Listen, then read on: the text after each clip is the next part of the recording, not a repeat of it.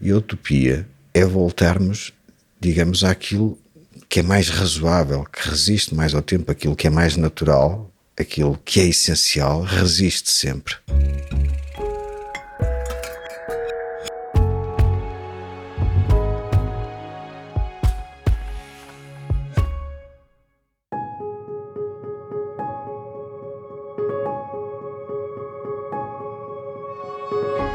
Na Building Pictures acreditamos que a qualidade dos edifícios públicos em que trabalhamos pode influenciar melhores decisões para a cidade. E este é o nosso podcast, No País dos Arquitetos, um território onde as conversas da arquitetura são uma oportunidade para conhecermos os arquitetos, os projetos e as histórias por detrás da arquitetura portuguesa de referência. O meu nome é Sara Nunes e hoje vamos estar à conversa com o arquiteto José Carlos Nunes de Oliveira sobre os passos de Conselho da Trofa. Bem-vindos, José. Muito obrigado. Começo por confessar aos nossos ouvintes que, que este episódio era para ser sobre a nova ponte que irá atravessar o Rio Douro, unindo o Porto a Gaia por mais uma via, mas depois de falar consigo ao telefone fiquei com muita curiosidade, talvez pela paixão com que falou sobre este projeto do Passos de Conselho da Trofa e para além disso, um, também me interessou este projeto porque acho importante que o podcast também reflita uh, que não se constrói apenas no Porto ou em Lisboa e que também possa mostrar que o trabalho do arquiteto também é preciso noutras zonas do país. E exatamente estamos aqui hoje a gravar no, no ateliê no Arc, que se situa na Trofa. E por isso também agradeço que, de, ainda que não tenha sido o José a desafiar-me a fazer sobre o projeto, mas agradeço que tenha falado sobre ele e que nos tenha trazido até cá para falar sobre este projeto. E começo-lhe por perguntar quais são as vantagens um, em viver e trabalhar na Trofa face à cidade do Porto, que é uma cidade em que também trabalha e, e justamente acabou de chegar lá, não é? Quais são assim as, as, mais, as vantagens que vê? As vantagens que eu vejo, eu tenho sentido isso ao longo do tempo, porque também vivi muitos anos e tive ateliê durante muitos anos no Porto. Eu devo estar a fazer neste momento talvez a mesma quantidade de anos de ateliê na Trofa de que tive no Porto. Ainda assim, no Porto tive mais anos, mas estou há 10 anos aqui na Trofa. E a vantagem disso é que, enfim, vim para cá viver de, de uma forma, portanto, uma emergência familiar. Uh, instalei-me aqui e, e, inicialmente apenas a viver e depois mais tarde mudei para cá o ateliê e tem sido muito cómodo porque estou relativamente perto do ateliê, portanto não sofro problemas como trânsito, etc. E tenho sido muito bem acolhido aqui na Trofa, devo dizer. Portanto, não tenho sentido propriamente aqui a deslocalização do centro, nem em termos de encomenda. É? Portanto, o Porto também está muito condicionado, está com uma concentração de arquitetos para além daquilo que se, que se calhar é provável que seja desejável, não é? E, no entanto, a, a, cidade é mais vasta do que propriamente o aglomerado urbano e que, em particular, eh, se condiciona ao interior da a via de circunvalação. O Porto é muito mais que aquilo. O Porto é Gondomar, o Porto é Gaia, o Porto é Matosinhos, o Porto é Maia e também Trofa, se calhar. Ou seja, a cidade é cada vez mais constituída por estas periferias e que aos poucos têm vindo a reconhecer um valor também de qualidade de vida nas periferias que muitas vezes não é possível no centro da cidade. Portanto, a Trofa não é propriamente uma cidade modular, para quase nada, eu diria, mas as alterações que têm sofrido nos últimos anos, nomeadamente ao nível de tratamento do espaço público, tem acontecido para mim uma revelação. É que as cidades são regeneráveis e são recuperáveis, de facto. E aquilo que parecia um amontoado desordenado de casas e de edifícios e de armazéns e de fábricas em que aparentemente tudo se misturava como é normal acontecer nas periferias, de repente começa a ganhar estrutura através daquilo que é o espaço público, justamente. Portanto, para mim tem sido uma surpresa muito positiva, de forma que eu também tenho casa ainda no Porto. Enfim, pendulo nesta ideia vaga que uma pessoa não pertence nem ao Porto nem à Trofa numa determinada altura, porque somos estranhos de um lado e no outro e ao mesmo tempo nos somos familiares mas tenho, é verdade que tem sido muito confortável. Tenho muitos apelos para voltar ao Porto, de amigos, etc., da vida social, mas é verdade que me sinto muito confortável aqui, fui muito bem acolhido. A, a Trofa uh, inaugurou no dia 5 de novembro os seus passos de conselho. Isto é ainda mais especial porque, pelos vistos, a Trofa nunca tinha tido passos de conselho. Pergunto-lhe, uh, quando começou este projeto, quais eram os principais desafios que este projeto representava? Bem, antes de mais, este processo, este projeto era um desafio em si mesmo pela dimensão que tinha perante normalmente aquilo que eram as nossas encomendas no ateliê, que eram muito mais de índole familiar. Há anos que não trabalhava propriamente em concursos. Naquela época ainda me dedicava uma parte substancial do meu tempo ao arquiteto CISA e, portanto, tive 15 anos no arquiteto Cida sempre numa condição de meio tempo, em que ora trabalhava lá de manhã e à tarde trabalhava no meu gabinete. Portanto, dividia sempre os meus dias e, portanto, a uma determinada altura desapaixonei-me, digamos, das grandes ambições e dos projetos muito grandes eh, que me pudessem também condicionar a, a, minha atividade dentro do próprio ateliê do CISA. Quando recebemos aquele, com, aquele convite a participar no, no concurso para a Câmara Municipal da Trofa, eh, vimos naquilo, enfim, um desafio grande, naturalmente, Estávamos a falar de um edifício de 6 mil e tal metros quadrados, com um programa muito denso a todos os níveis. Tratava-se de uma obra pública e repensar, digamos, a arquitetura que fazíamos recorrentemente, ainda que, que fizéssemos e façamos a arquitetura sempre com uma índole experimental grande, é verdade que um edifício público deve ser repensado desse ponto de vista pela sua manutenção ao tempo, a sua exposição ao tempo e, em particular, ao tempo meteorológico.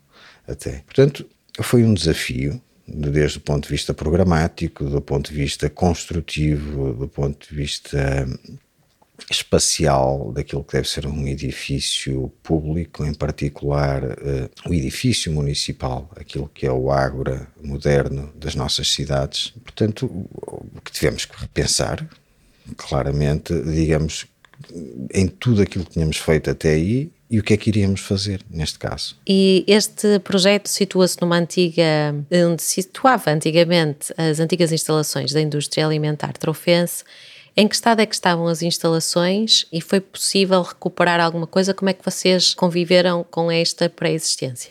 É interessante, ou seja, do ponto de vista da, da pré-existência que lá existia, não encontro naquilo, ou não encontramos naquilo, nenhum valor uh, em particular do ponto de vista patrimonial. Tenho o encanto das ruínas, era uma ruína, portanto, tenho o encanto Já não estava ruína. a funcionar nada Já não lá, estava não é? a funcionar, portanto, muito do seu interior tinha sido demolido já.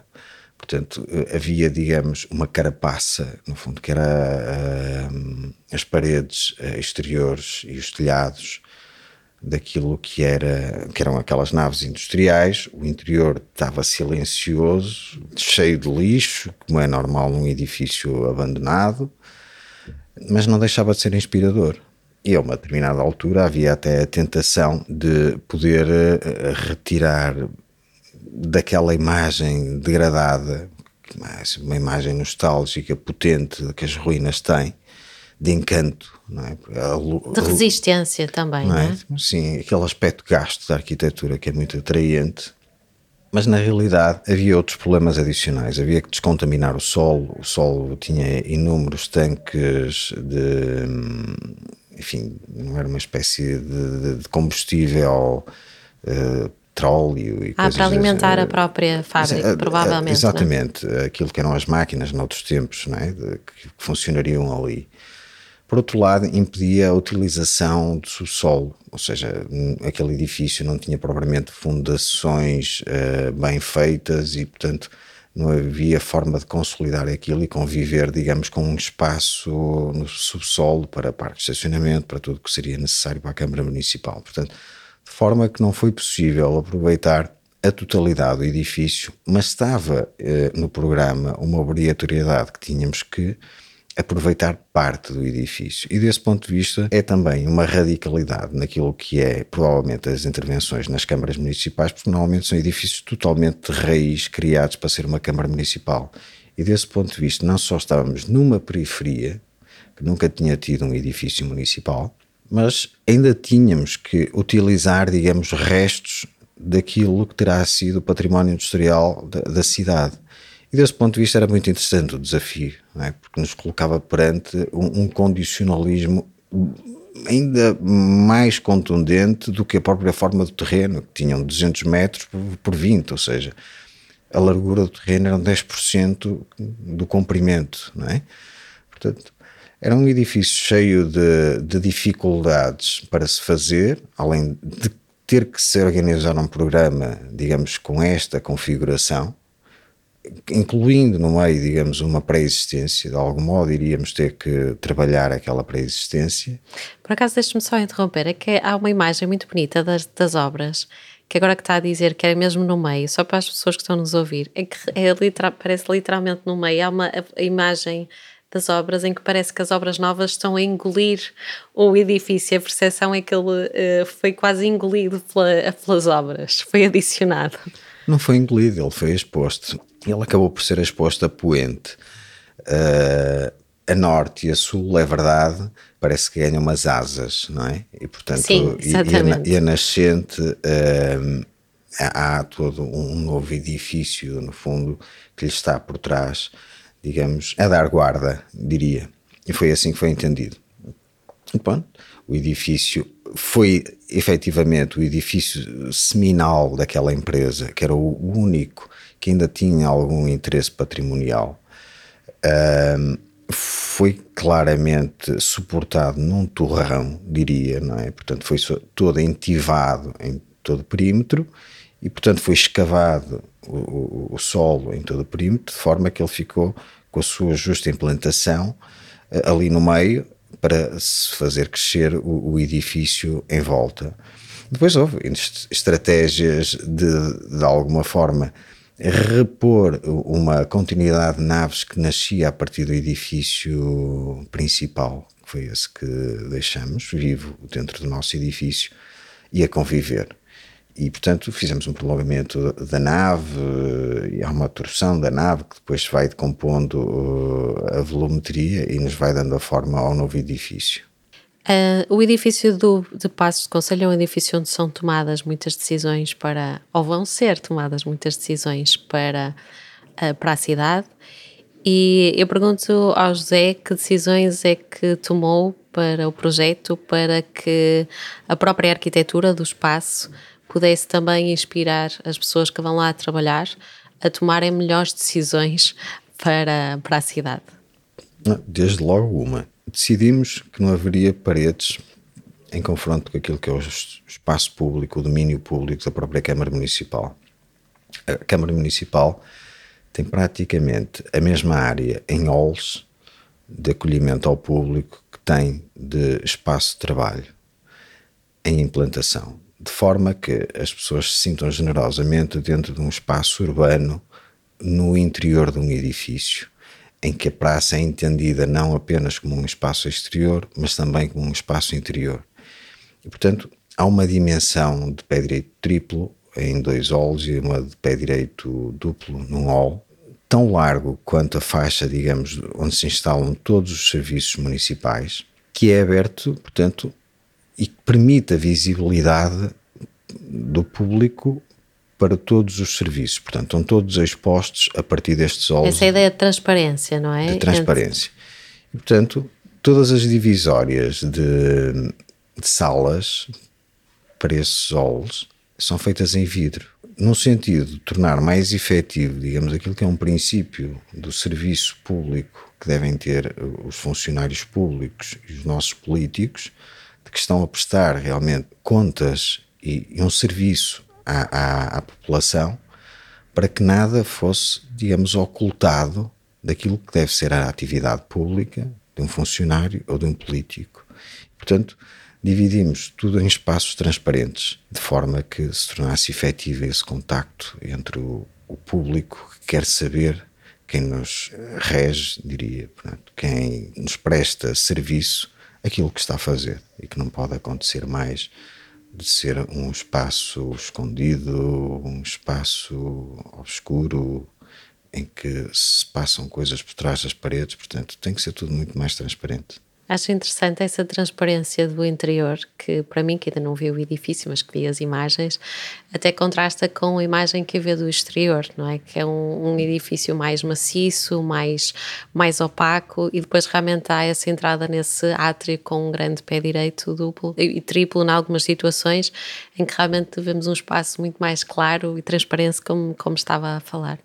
Agora, passando para o exterior, também me surpreendeu muito e deixou muito curiosa este material que utilizou, que é um tijolo, mas é um tijolo negro e tenho a certeza que há aqui um caráter experimental por parte do José. Fala-nos um pouco sobre este tijolo, esta materialidade. Não sei se tem a ver com o facto até da sua preocupação inicial que falava no início da conversa, deste desgaste, não é? Que o edifício vai sofrer ao longo do tempo. Fala-nos um bocadinho sobre estes desafios do material e estas experiências com este material. Eu julgo que aqui ao longo do tempo no ateliê temos tido sempre uma preocupação muito vitruviana, diria, com a nossa arquitetura, ser tão mais construtivo quanto possível é? e criarmos edifícios de resistência e que de alguma forma se sustentem não só do ponto de vista da sua estabilidade, mas que sejam verdadeiramente sustentáveis na passagem do tempo. Não, não criarmos de alguma forma edifícios efêmeros ou que se adulterem ou que se adultere rapidamente a sua imagem urbana com a passagem das primeiras chuvas e, e, e a secagem do, do primeiro sol. Desse ponto de vista, tínhamos eh, duas preocupações. Uma era esse efeito da manutenção da resistência ao tempo do edifício municipal. E como é de todos e ao mesmo tempo não é de ninguém, é uma tendência nos edifícios públicos sofrerem um enorme desgaste e estarem passado pouco tempo a sussurrarem ao tempo falta de manutenção, que também revela uma má escolha, provavelmente, dos materiais. Mas uma coisa que sabíamos desde o início é que não íamos fazer nenhum revestimento no edifício. Aquilo que fizéssemos era eminentemente estereotómico, era a gravidade.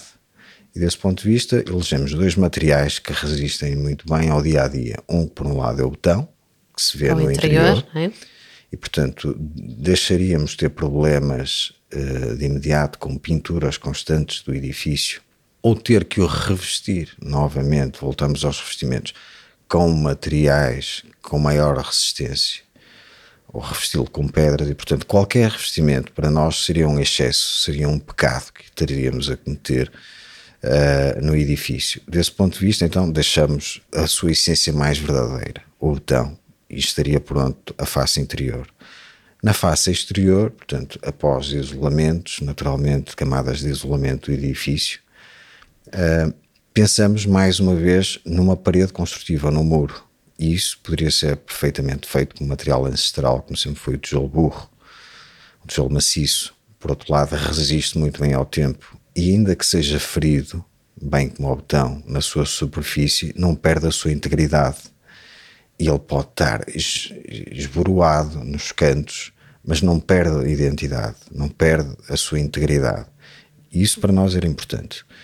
Portanto, estabelecemos isto como princípio de evitar revestimentos, qualquer tipo de hum, superficialidade, qualquer coisa que tivesse a mais naquele edifício estava errado. Portanto, o essencial era suficiente e o essencial é aquilo que é construtivo.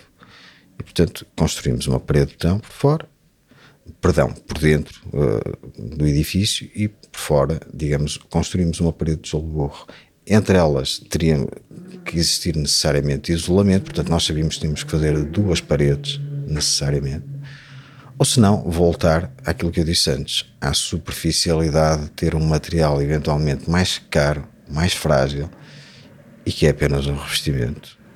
Aqui um, um, uma vontade muito grande, quase de. De o, o, José refere muito a esta ideia do essencial, não é? Do essencial, do essencial, quase até também com algum uh, pragmatismo para resolver alguns problemas, não só atuais, mas como antecipando também o futuro, não é? Sim. Isso é uma preocupação social de todos neste momento. Eu acho que o essencial é a educação. Depois, através da educação, nós conseguimos selecionar aquilo que é verdadeiramente importante para nós ou não. E normalmente o essencial é suficiente. Mas para chegar a esta ideia de essencialidade e nos despirmos de tudo aquilo que pode ser mais frívolo, gordura na nossa vida, excessos, é? temos que correr um determinado caminho e, e não se consegue à primeira, nem à segunda vez. Mas se for um esforço diário, todos os dias fazermos, sermos mais essenciais, vamos descobrir provavelmente aquilo que nos faz falta, quer na nossa vida pessoal, quer na nossa atividade profissional. E aqui não há nenhum pragmatismo nisto. Há, pelo contrário, uma utopia. E a utopia é voltarmos, digamos, àquilo que é mais razoável, que resiste mais ao tempo, aquilo que é mais natural, aquilo que é essencial, resiste sempre. Aquilo que é excessivo normalmente perde-se com o tempo muito facilmente, desgasta-se. É uma questão de trending, de moda. Desgasta-se tudo. O essencial não se desgasta. Por final, acabamos sempre por parte do nosso corpo, que mais tarde será consumida, serão sempre os ossos. E a estrutura é essencial há uma parte de revestimento que se vai perdendo. E essas camadas nós podemos ir lapidando na arquitetura até chegarmos sempre àquilo que é essencial, aquilo que resiste. E a verdadeira arquitetura que nos incomoda, que nos assalta por espanto, é verdadeiramente essencial. Isso para mim é fundamental conseguir aprender através do passado aquilo que vale a pena verdadeiramente. E já agora, por curiosidade, como é que é conseguida esta cor negra? Isto não é pintado, pois não? É... Não, o material, é, é matéria-prima, é toda ela negra, não é? Já Portanto, vem negra, é uma argila negra. Para nós a pintura seria um bocado. Pois, também achei que não poderia ser uma pintura. Claro, é, não, é uma argila, não lhe posso uh, explicar bem. No final, o tijolo que encontramos não foi o tijolo que inicialmente foi preconizado Inicialmente partimos também de um tijolo cinzento. Primeiro devo-lhe dizer que até partimos de um tijolo uh, vermelho típico, uh, uma cor um bocadinho mais bordo, mas que não foi muito bem entendida, eu diria, até pelo cliente. Depois andamos à procura, fizemos uma procura, também estávamos insatisfeitos de alguma forma e encontramos um tijolo muito interessante que eu creio que eles chamam um flambé porque uh, no forno uh, fecham abruptamente a quantidade de oxigênio e dá-se um fenómeno que os tijolos ganham uma cor uh, negra e ficam ah, todos ficam todos enegrecidos. E portanto com a mesma argila vermelha dá-se um processo creio eu quase de fusão do, da própria matéria-prima em que ela fica toda ela cinzenta e fizemos experiências com aquilo pedimos ao cliente entretanto para montar um pedaço de parede para ver se nos, enfim, satisfazia a todos e correspondia à imagem. Não correu bem. Uh, no final, uh, aquela imagem que dava tons prateados e, e cinzas e antracites tinha sempre por trás a natureza da argila, que era a cor da argila que tendencialmente é vermelho, uh, ou é castanha, e ficavam sempre com uns tons acastanhados. E então, havia uma, mescla, era de vários tons? Emergia, não havia uma mescla, havia uma, muitas mesclas de tons, mas todos eles acinzentados. Mas é verdade que depois na base emergia um tom acastanhado quando lhe dava o sol, revelando a natureza do, do próprio material, do que ele queria ser. E portanto, mais uma vez, vem aqui à verdade uh, a questão. O essencial, não é? Mais questão. uma vez. E portanto acabamos por chumbar uh, aquele material, ainda que uh, o cliente até se animasse bastante com, a, com aquele material. E depois continuamos à procura disto e apareceu-nos, digamos, uma empresa que nos apresentou este tijolo, que é um tijolo feito de uma argila negra. E que eu não lhe sei explicar a uma determinada altura, até já desinteressei do tema, tentar perceber exatamente porque é que a argila é negra. Mas como nós temos cá em Portugal também a famosa louça de bisalhães entre as ah. montes, que é negra, eu, eu, presumo que aquela argila é igualmente negra ou através de uma mistura que a pigmenta toda, ela, ela fique toda negra, como aquela é.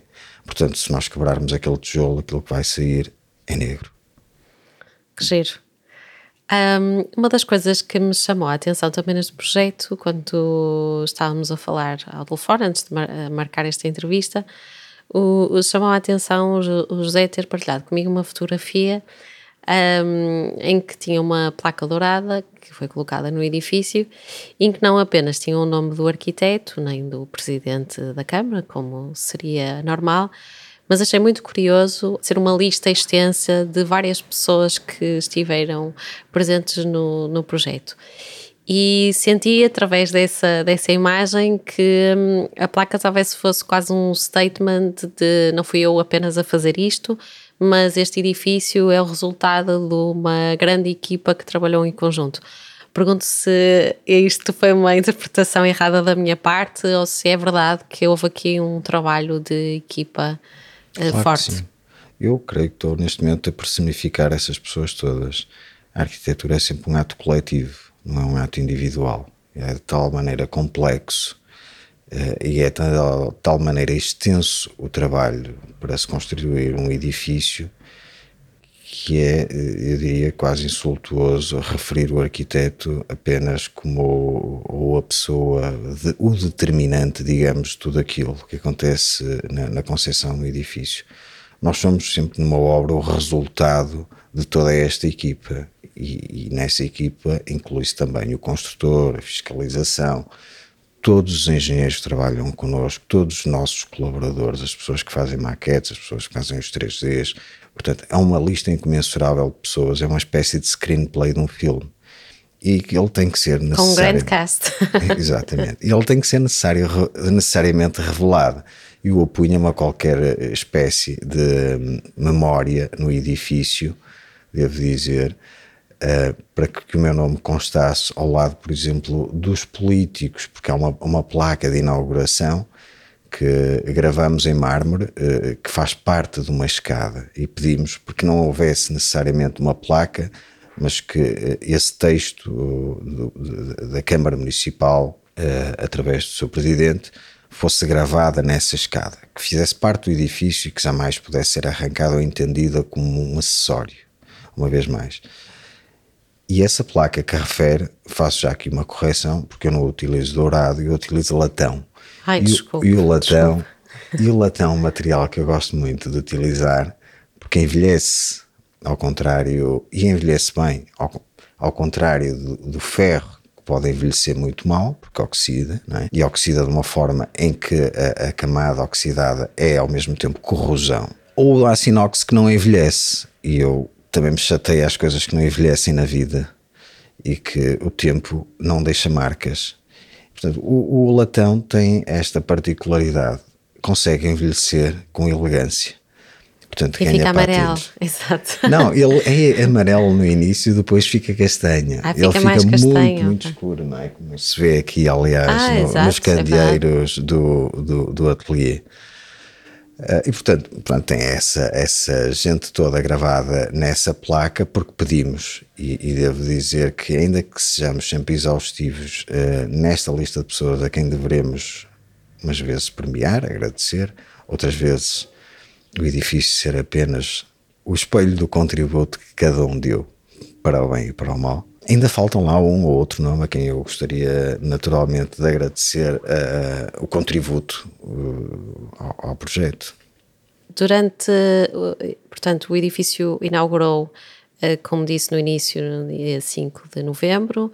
imagino que, que as pessoas já estejam lá a trabalhar no edifício. Parte, sim. Pergunto-lhe qual tem sido o feedback que tem sido da obra, quer das pessoas que da cidade, da trofa, quer das pessoas que estão a utilizar o edifício? Tem sido, devo dizer, e surpreendentemente, excelente.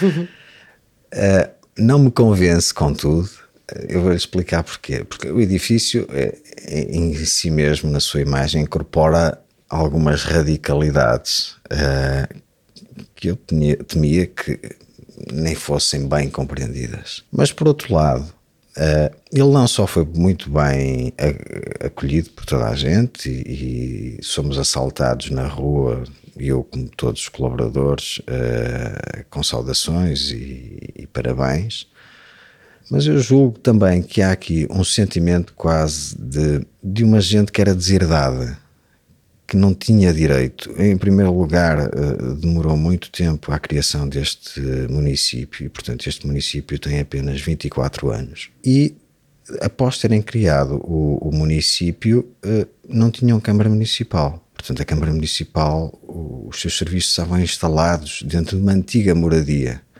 que é miserável. Como pode imaginar, meter uma Câmara Municipal digamos, todos os serviços de uma Câmara e separados pela cidade. Uma parte era nessa moradia, outra parte era, digamos, nos espaços comerciais, no antigo centro comercial que aqui havia.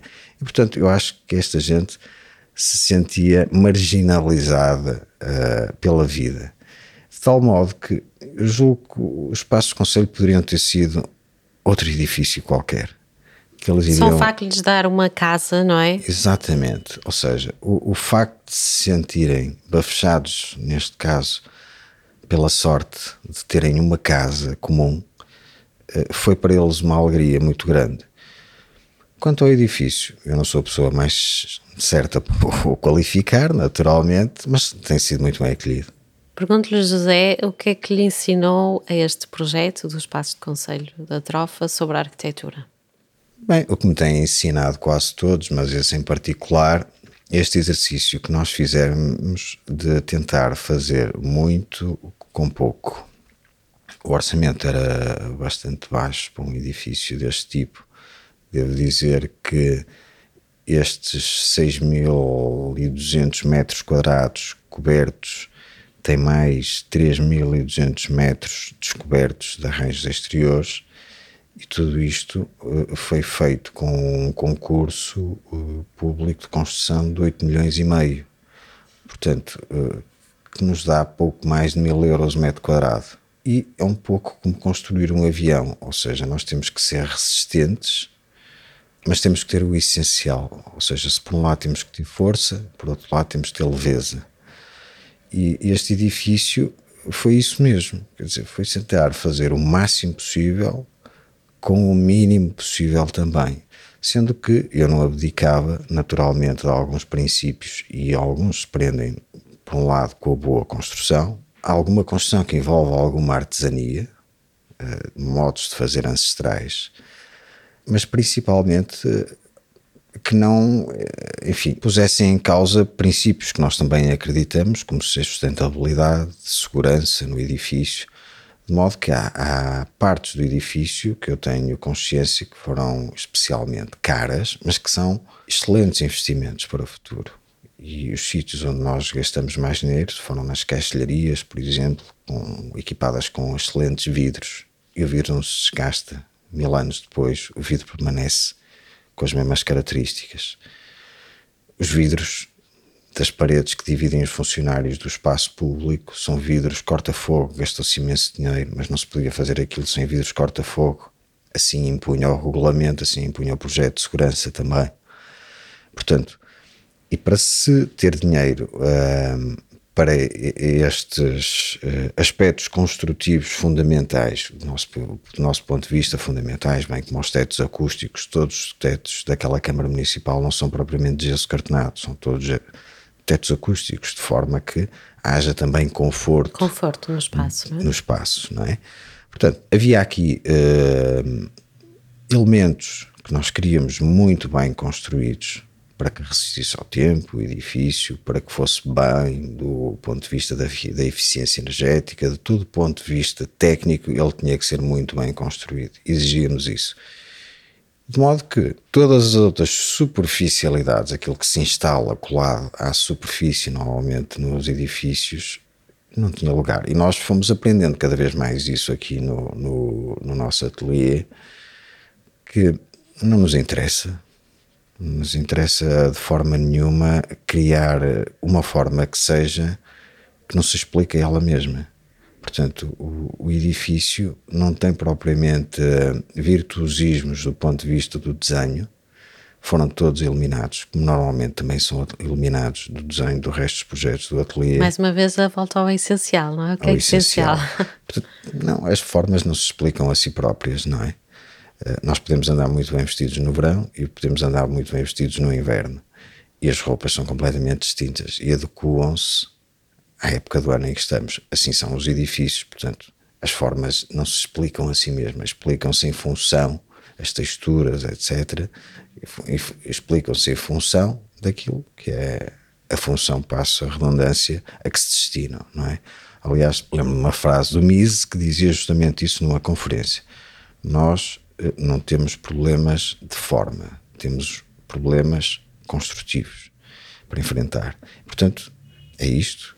José, muito obrigada pela, por esta conversa e por nos fazer pensar no que é que é essencial na arquitetura e, e principalmente por nos trazer à trofa eh, neste sentido de realmente pensarmos que não se faz só arquitetura no Porto ou em Lisboa, nas grandes cidades, mas nas cidades da periferia e do interior, uh, os arquitetos e a arquitetura também, também é preciso. E gostei particularmente da parte em que falamos aqui, não é? Que a, a arquitetura é tão importante que até para as pessoas da trofa sentiam-se quase sem, sem casa. A importância que um edifício pode ter até na identidade da própria, da própria cidade e esperemos que também este edifício seja um mote para lá dentro também serem tomadas as melhores decisões para a cidade da Trofa. Obrigada. Assim seja. Muito obrigado. O podcast No País dos Arquitetos lançou um póster para levar a arquitetura portuguesa mais longe. Visitem a nossa loja em www.buildingpictures.pt. Se gostaram deste episódio, Venham descobrir mais sobre este projeto no público e na Arc Daily. Partilhem e subscrevam e ouçam outras conversas no Spotify e na Apple Podcasts.